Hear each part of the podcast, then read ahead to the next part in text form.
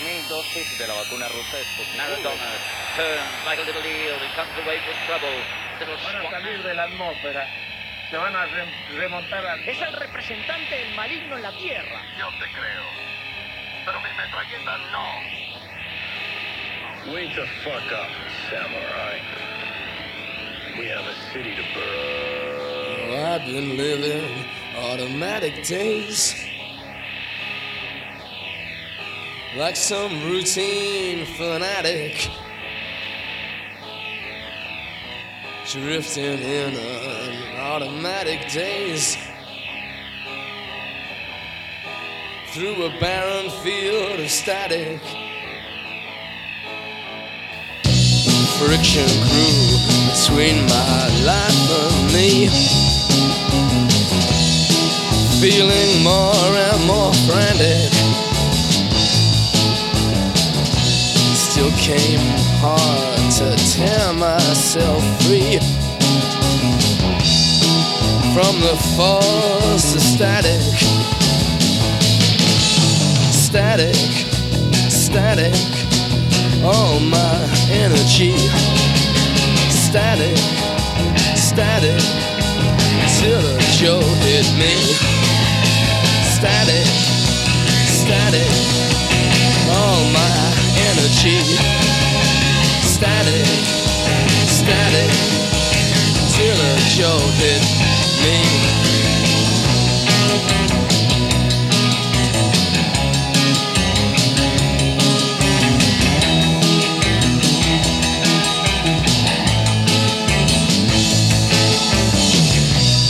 Mounting strain told me clearly I didn't want something drastic. I couldn't change comfortably. And it stung like a shock of static. No longer held by that attraction. That drug my steps and made them stick. More in action. Now I'm in action. Galvanized by static. Static. Static. All my energy. Static. Static till a jolt hit me. Static, energy. Static, static, till a jolt hit me.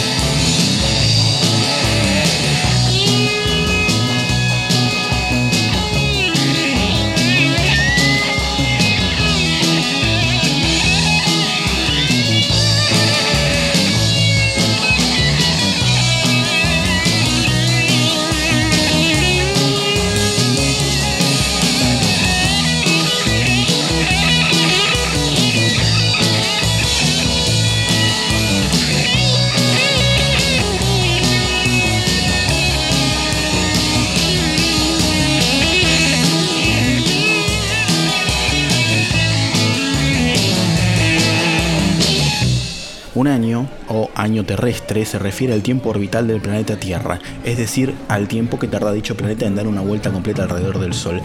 La sencillez de la definición oculta la complejidad de su cómputo. Se consideran diversos años según la referencia elegida para determinar su duración. El año sideral o año sidereo es el tiempo que transcurre entre dos pasos consecutivos de la Tierra por un mismo punto de su órbita. Duración 365 días, 6 horas, 9 minutos, 9.76 segundos. El año trópico, año solar o año tropical es el tiempo transcurrido entre dos pasos sucesivos del Sol por el equinoccio medio. Dura 365 días, 5 horas, 48 minutos, 45.22 segundos. Basta, me aburrí. El punto Es que este champán es una mierda. O sea, lo fabrica Quilmes, ¿entendés? Champán Quilmes. Aparte, no entiendo por qué lo estamos descorchando hoy, si falta una semana todavía. Hoy nos reunimos a conmemorar, perdón, ¿no? Pero hoy conmemoramos el día en que el niño Jesús cumplió cuatro años y tres meses más o menos. ¿O con qué te pensabas que los romanos tenían idea de cómo contaban los días en Judea? Por si no se nota, me tienen las pelotas por el piso con el 2020. Primero con esto de darle entidad a un año, como si los periodos de traslación de la Tierra pudieran contener todas las cosas malas que pasan. Y después, bueno, hago un disclaimer, porque si perdiste un ser querido en la pandemia o si perdiste el laburo y quedaste en la lona, estás en tu derecho, pero esta chiquilinada hiperbólica de decir que fue el peor año de la historia me suena tan a porteño en Twitter llorando que no puede salir a comer empanadas en frasco y machar en Tinder, aunque lo siguen haciendo igual encima, y quizás más que antes. Gente, aprendan a estar solos, aprendan a estar un rato consigo mismos tienen internet, tienen una fuente inagotable de información y entretenimiento en la palma de la mano. ¿No se pueden aguantar un año sin hacerse la paja con el otro? A continuación voy a enumerar una lista de años del siglo pasado y de lo que acontece para poner en perspectiva los memes sobre el 2020 Worst Year Ever. 1914, 15, 16, 17, 1918, 1929, 1939, 1945, 1955, 1975, 1976, 77, 78, 9, 1982, 1989, 2001, dale, decime si es un año de mierda el 2001. 2016, 2017, 2018,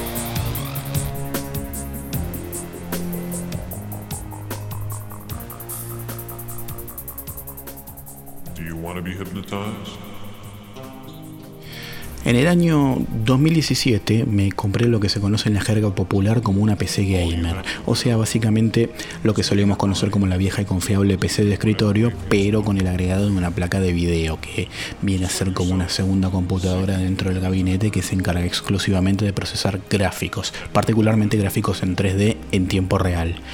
Fue una inversión fuerte, que me justifiqué a mí mismo diciéndome que tarde o temprano iba a necesitar hardware para editar, no solo audio sino video, y la verdad que tengo que admitir que me agilizó un montón el laburo.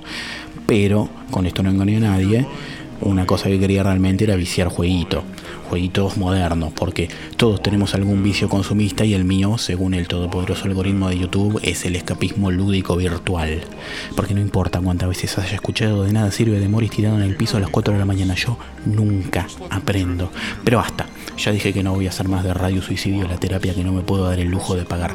La cuestión es que llega la máquina a casa, la armo, le pongo el Windows que nunca pagué y de hecho todavía estoy viendo la marca de agua acá al costado y digo, bueno, a ver con qué puedo probar esta cosa, ¿no?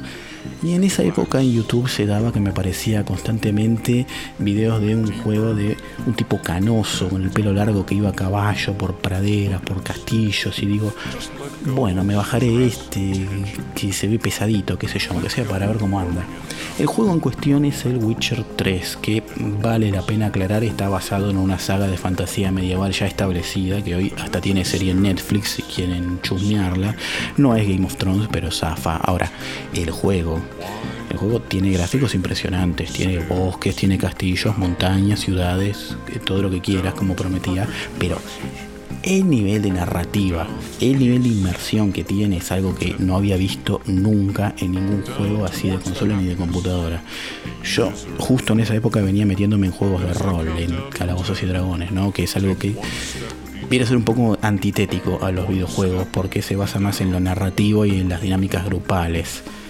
Algo entre medio de una historia de fogón y un grupo de teatro, con un poco de timba en medio para hacer las cosas un poco más picantes, ¿no? Esencialmente en una partida de calabozos y dragones o de cualquier juego de rol de mesa hay un máster que es una especie de narrador que te plantea situaciones y vos tenés que resolverlas tomando decisiones y tirando dados. Bueno, lo que me hizo sentir esta primera experiencia con el Witcher 3 fue como jugar una partida de calabozos y dragones con un Dungeon Master de la talla de Tarantino. La calidad del guion y de las actuaciones, porque ahora los juegos tienen actores de, de voz y de captura de movimiento, no sé si sabían, con diálogos que se dividen en la historia, tipo elige tu propia aventura. Es, te digo, mejor que el 90% de las series que encontrás en Netflix, inclusive que la serie del Witcher, sí. Entonces, lo que me deja pensando es qué cantidad de laburo que hay acá. Me atrevo a decir que mucho más laburo del que hay en un tanque de Hollywood o en una temporada de una serie de HBO, no sé. Y todo esto encima viene en un estudio de videojuegos polaco, porque les cuento una cosa, ahora en Europa del Este prospera una industria de videojuegos, digo, mientras nosotros estamos acá suplicándole a Vicentín que por favor liquide la cosecha de soja, pero al margen de esta agonía interminable de todo orden lógico para la prosperidad económica y el aumento de actividad sísmica cuyo epicentro en el cementerio de Highgate en Londres indicaría que Karl Marx no para de cagársenos de la risa desde la tumba, lo que me asusta son las dimensiones de la industria, de la industrialización del escapismo. Uno se pone a prestarle atención a este horror cósmico que es Disney ahora, en cómo te escupen cinco películas de Marvel y tres adaptaciones live action por año, mientras te anuncian siete series de Star Wars y decís la cantidad inconmensurable de teca que ponen en la mesa como si nada, porque dale, no hay chance de que siete series de Star Wars la peguen. Ahí hay guita que se va a la basura y que claramente les chupa un huevo, pero lo que es más, yo que veo todo más o menos desde una perspectiva, digamos, marxista de café, tiendo a pensar las cosas más allá de las cuestiones de plata.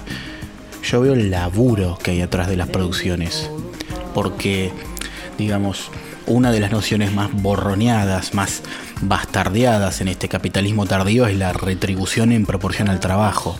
Y cuando veo todos estos tanques de superhéroes que llenan las carteleras, o bueno, que llenaban las carteleras hasta hace poco, o cuando veo estas series que meten 10 capítulos por año con un estándar de calidad totalmente cinematográfico, pienso, ¿cuánta gente hay laburando atrás de esto? ¿La suficiente? ¿Cuántas horas le, le meten por día para llegar a la fecha de estreno? ¿Le pagan bien? ¿O el privilegio de trabajar para la fábrica de sueños es una cosa que se tiene que tomar como una remuneración en sí misma? Entonces cuando doy con algo nuevo para mí, como fue el Witcher 3, y caigo en lo que son las dimensiones del universo narrativo que plantea, con ramificaciones y tangentes por todos lados, y todo esto arriba de una serie de vastos mapas virtuales interactivos y lúdicos, con mecánicas de combate, infinidad de formas de hacer progresar a nuestro personaje, cuando veo todo esto y después me interiorizo de que el juego estuvo en desarrollo por nada más que tres años y pico, pienso, acá tiene que haber alguna forma de explotación laboral. Y dicho y hecho, al menor googleo me enteró de que hubo denuncias de sobreexigencia y de maltratos en el estudio que hace estos juegos, pero lo peor es que en respuesta a estas denuncias aparece el CEO del estudio a tararear una disculpa corporativa de bla bla bla, ya aprendimos, no lo vamos a hacer más, y termina diciendo que en realidad estas prácticas para nada éticas son re comunes en la industria y más cuando se acerca una fecha de lanzamiento, que todos los estudios lo hacen y especialmente los grandes publishers que contratan estudios más chicos para sacar iteraciones tras iteraciones de sus franquicias multimillonarias. Pero que, claro, ellos lo toman de punto porque son un estudio polaco independiente que les marcó la cancha en estándares de calidad en una ludo narrativa. Sí, eso es una palabra ahora. En la jerga de los desarrolladores a esta práctica explotativa se la conoce como crunch y es cada vez más común porque el público demanda juegos más grandes y mejores y los quiere ya. Y el público, mi vida, el público es un caso aparte, pero primero terminemos de esbozar una idea. Este aquí que en un momento de la historia en que para la mayoría de la gente se hace cada vez más difícil encontrar estabilidad económica, si hay una industria que rebosa de prosperidad, parece que es la industria de la evasión, o sea, del entretenimiento ya como evasión total de la realidad. Y es tal la demanda de evasión que esta industria termina sobreexigiendo a sus trabajadores no necesariamente para mantener precios competitivos, porque de hecho hay un acuerdo tácito de 60 dólares por título AAA, lo cual es carísimo acá y en cualquier lado sino más bien porque no dan abasto con la demanda del mercado y sobre todo con las expectativas de los consumidores. Todo para estos super juguetes audiovisuales interactivos que, por más realizados que estén, no te van a dar mucho más de lo que te da ponerte de acuerdo con 5 amigos para una partida de rol. Bueno, entonces, hablando de rol, estos polacos, CD Projekt Red se llaman, parece que son bastante buenos en asegurarse propiedades intelectuales baratas pero buenas. Y para el siguiente proyecto se hicieron con los derechos de Cyberpunk, que es uno de los grandes juegos de rol y es también por descarte el nombre de un subgénero de ciencia ficción que explora la relación del hipercapitalismo con la tecnología y el individuo. Y no me hagan profundizar porque con la jodita esta del Instagram tengo 60 minutos nada más. Pero se entiende que acá hay una cuestión recontra metatextual en esto, ¿no? Y lo anunciaron en el 2012 creo, o sea, hace 8 años, porque así son las cosas ahora, qué sé yo. Cuestión que el juego estaba previsto para salir al mercado en enero de este año recién y encima se terminó pateando para este diciembre. O sea, no me quiero imaginar lo que habrán sido estos meses para los desarrolladores. No deben haber visto la luz del día, digo, sumado a todo lo que pasó. Pero el juego ya salió ahora, o sea, hace dos semanas. Y obvio que me lo bajé, obvio que por torrent. Y está buenísimo, qué sé yo. Tiene todo lo bueno que tenía el Witcher 3 en materia de narrativa y de consolidar todo un mundo rolero creíble. Y encima transcurre todo en una ciudad retrofuturista impresionante, cosa que es medio mi debilidad. O sea, yo me he quedado una hora mirando el arte de Somewhere in Time de Iron Maiden cuando era chico, así que esto de vagar de noche por una distopía urbana gigante es como una vieja fantasía para mí. De esto hablaba un poco en el primer radio Suicidio. Y eh, no me voy a poner a hacer una review. Eh, estoy por la mitad y me chupa un huevo, la verdad. Que estoy queriendo terminar esto y ver si me queda un rato para darle un poco más. Pero parece que mucha gente no está conforme con el juego. O sea, tiene bugs. Como cualquier juego ambicioso de mundo abierto cuando recién sale. Y es muy pesado de correrlo tan pesado de correrlo que en la mayoría de las consolas apenas anda. Y es un juego que viene siendo anunciado desde el 2012, insisto. Pero parece que anda tan mal que PlayStation lo tuvo que sacar de circulación y hacer un reembolso masivo. O sea, un papelón, sí. Agravado por esta puta costumbre que tiene la gente ahora de precomprar las cosas con años de anticipación. Pero bueno, qué sé yo. Reclama tu vida y comprate otra cosa, mi vida. ¿Qué querés que le haga? No, Nada de eso, señora. El público gamer no tolera decepción alguna. El gamer de ahora es como la digievolución de Karen. Te pide hablar con el gerente, pero lo que quiere en realidad es ir a prenderle fuego a la oficina y no es que lo hagan por una voluntad anticapitalista. Ojalá fuesen la mitad de apasionados con alguna problemática social relevante, pero no. Evidentemente el único momento en que se les ocurre pensar que quizá el consumismo es obtuso e insostenible es cuando el jueguito no les gusta. Porque ni siquiera es que son apasionados de los juegos realmente, son más bien adictos a la indignación y a los linchamientos online, como si fuese la única forma de catarsis que conocen. Y vuelvo a lo que dije antes, mucha gente tiene este delirio de clase medio pelo con ínfulas de mafioso de peluche que cree que todo funciona literalmente a base de plata, como si revolearle un fajo de billetes al monitor hace que mágicamente los transeúntes dejen de glitchar. Entonces, eh, pero tuvieron 8 años, que mentira, habrán sido 5 como mucho, eh, pero yo precompré en el 2018, ¿qué pasa? Mi guita no vale, mi guita no vale, o hubieran usado la guita de Keanu Reeves para contratar más beta tester sí, tiene a Keanu Reeves también el juego. Pero no, no es así la cosa. No pasa todo siempre por una cuestión de guita. Este público continuamente exige juegos más grandes y mejores hasta el punto que pretenden que un juego AAA sea prácticamente todos los juegos en uno.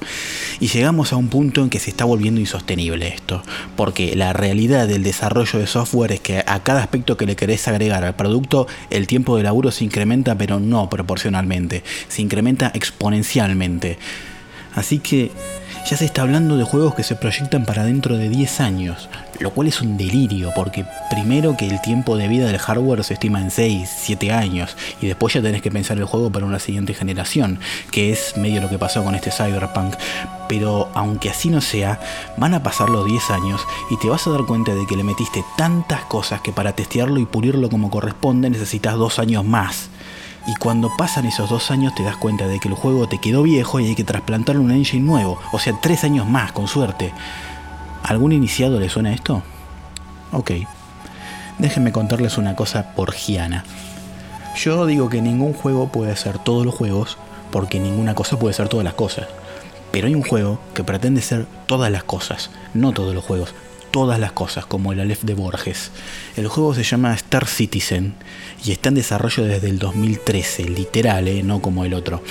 Y con la particularidad de que este está agarpado por crowdfunding, o sea, por su mismo público, lo cual les da voz y voto sobre lo que quieren del producto final. Y acá empieza lo interesante. El juego arrancó como un concepto para un simulador espacial, valga el oxímoron, porque estamos hablando de ciencia ficción con naves interestelares, ¿no? Pero el público se copó y empezó a poner guita. Y también empezaron a tomar parte y decir, che, ¿y si hacemos que te puedas bajar de la nave y caminar por los planetas?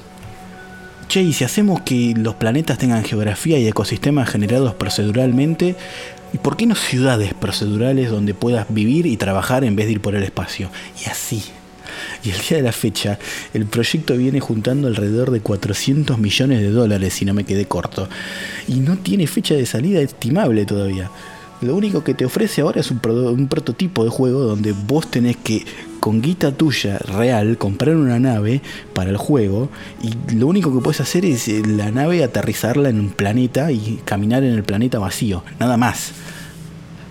Y ya hay quien dice que el Star Citizen es la estafa perfecta, porque encontraron una manera de perpetuarse atendiendo continuas demandas sin ningún compromiso de llevarlas a cabo en tiempo y forma.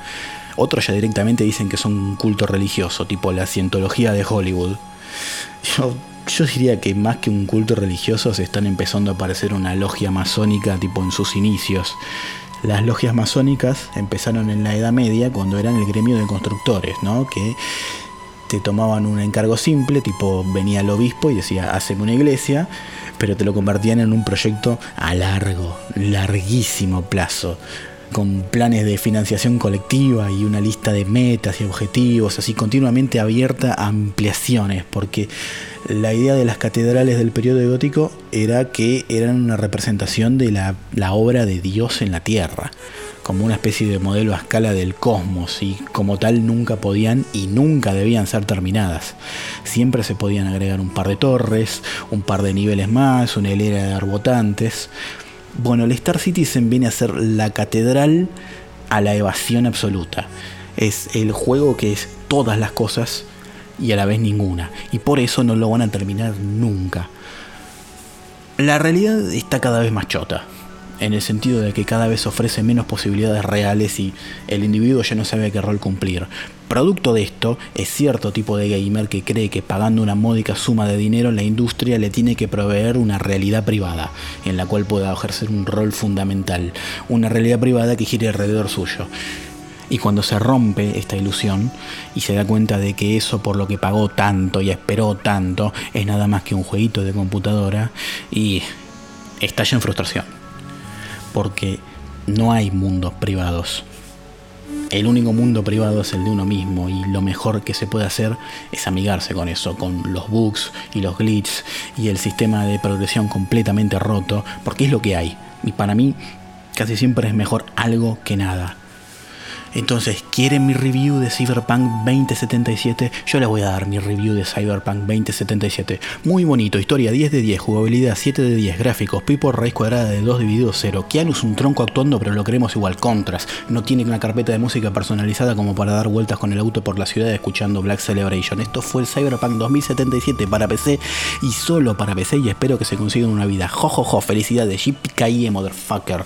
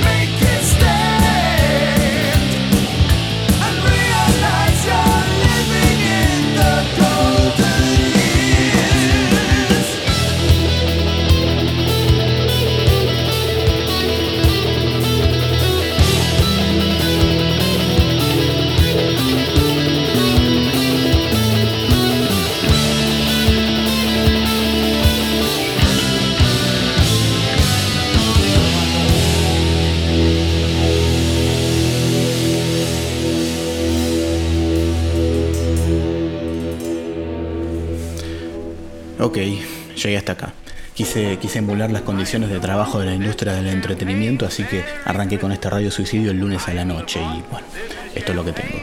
Se me fue a la mierda el concepto, sí.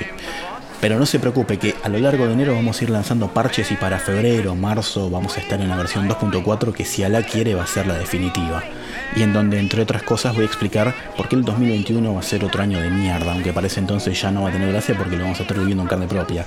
Nada, festejen todo lo que quieran, pero cortémosla con la negación, porque así como los juegos y la cultura nerd se volvieron una forma agresiva de evasión y escapismo, también lo son el pensamiento mágico cabulero y el esoterismo de Instagram. El problema no se va a ir con el 2020, el problema no son los astros, el problema ni siquiera es el virus realmente, el problema empieza con C y termina cuando tomemos los medios de producción. Feliz año y a ver si empezamos a hacer música menos forra, ¿sí?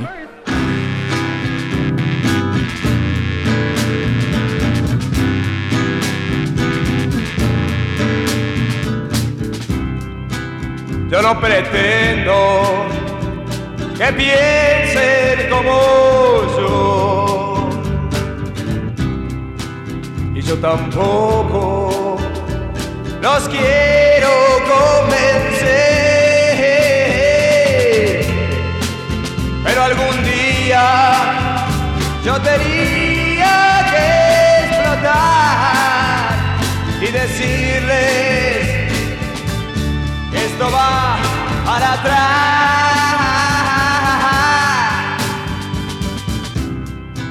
Muchos de ustedes no pidieron nacer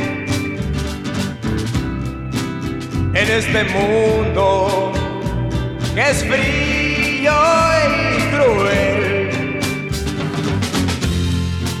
Si por mí fuera, nos haría volver y esperar mil años para nacer.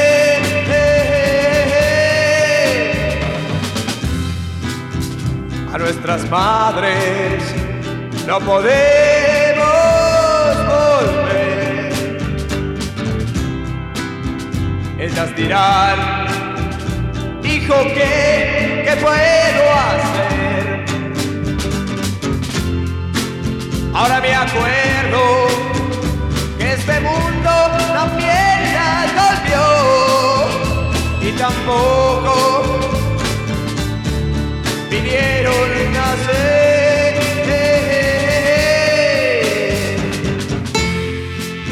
Todos nacemos y todos morimos.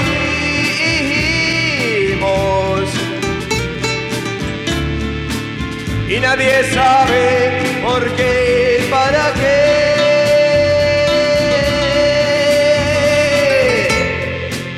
De ese misterio se ocupan los sabios.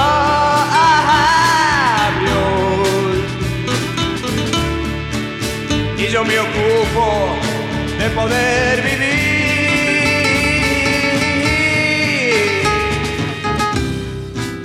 Hay que nacer y vivir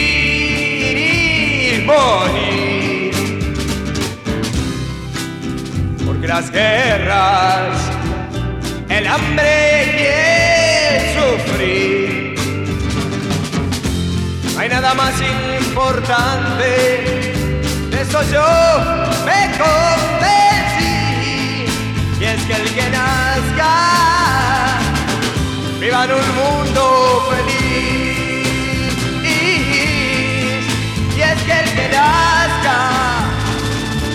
Viva en un mundo feliz.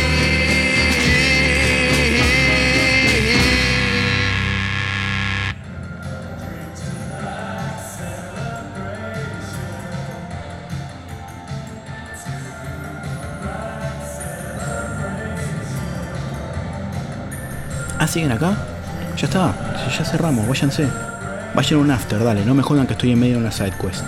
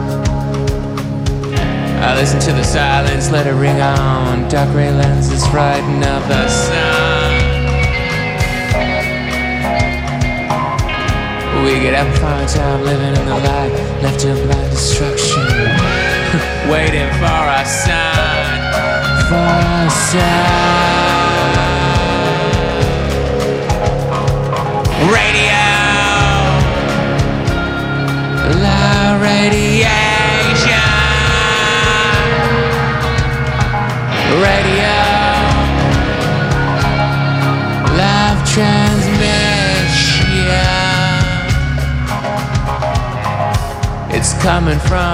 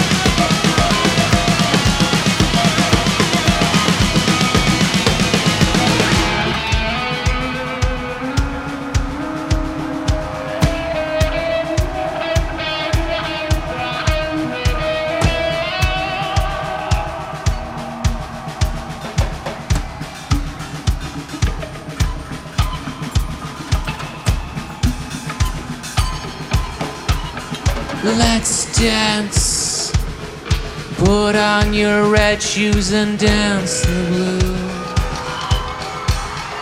Let's dance to the sound they're playing on the radio. Let's sway to an empty spot on a disco dance floor. Let's move under the moonlight, the serious. Moonlight,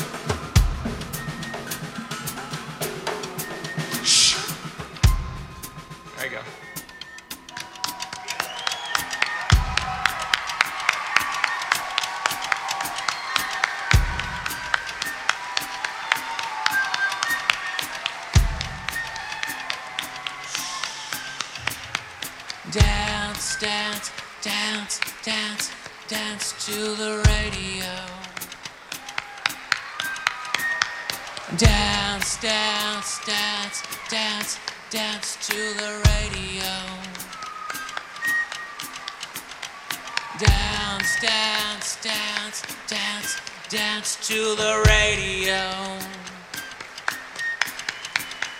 Dance, dance, dance, dance, dance to the radio. Radio is gonna save your soul.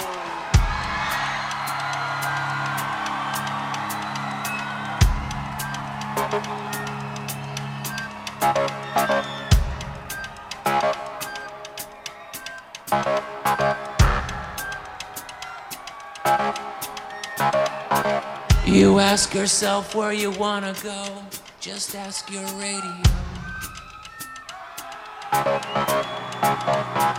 You ask yourself where you wanna go, just ask your radio. Because the DJs, they're like the new priests.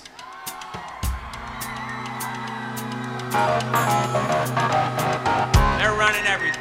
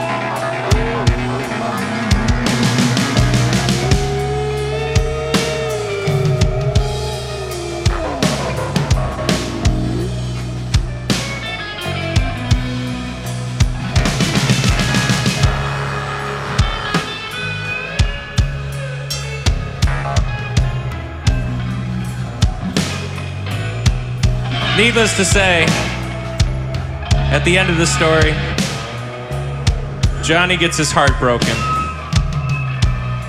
The radio does not save his soul. No, no, no. It's a sad tale. Johnny has to confront his idealism against what really goes on.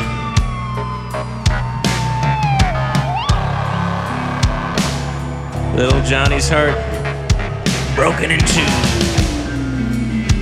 What's he gonna do? He sits at home, eats popcorn, low fat, of course, and microwaves it right before the X Files comes on. He assumes that the mysteries that he seeks are, of course, somewhere in there.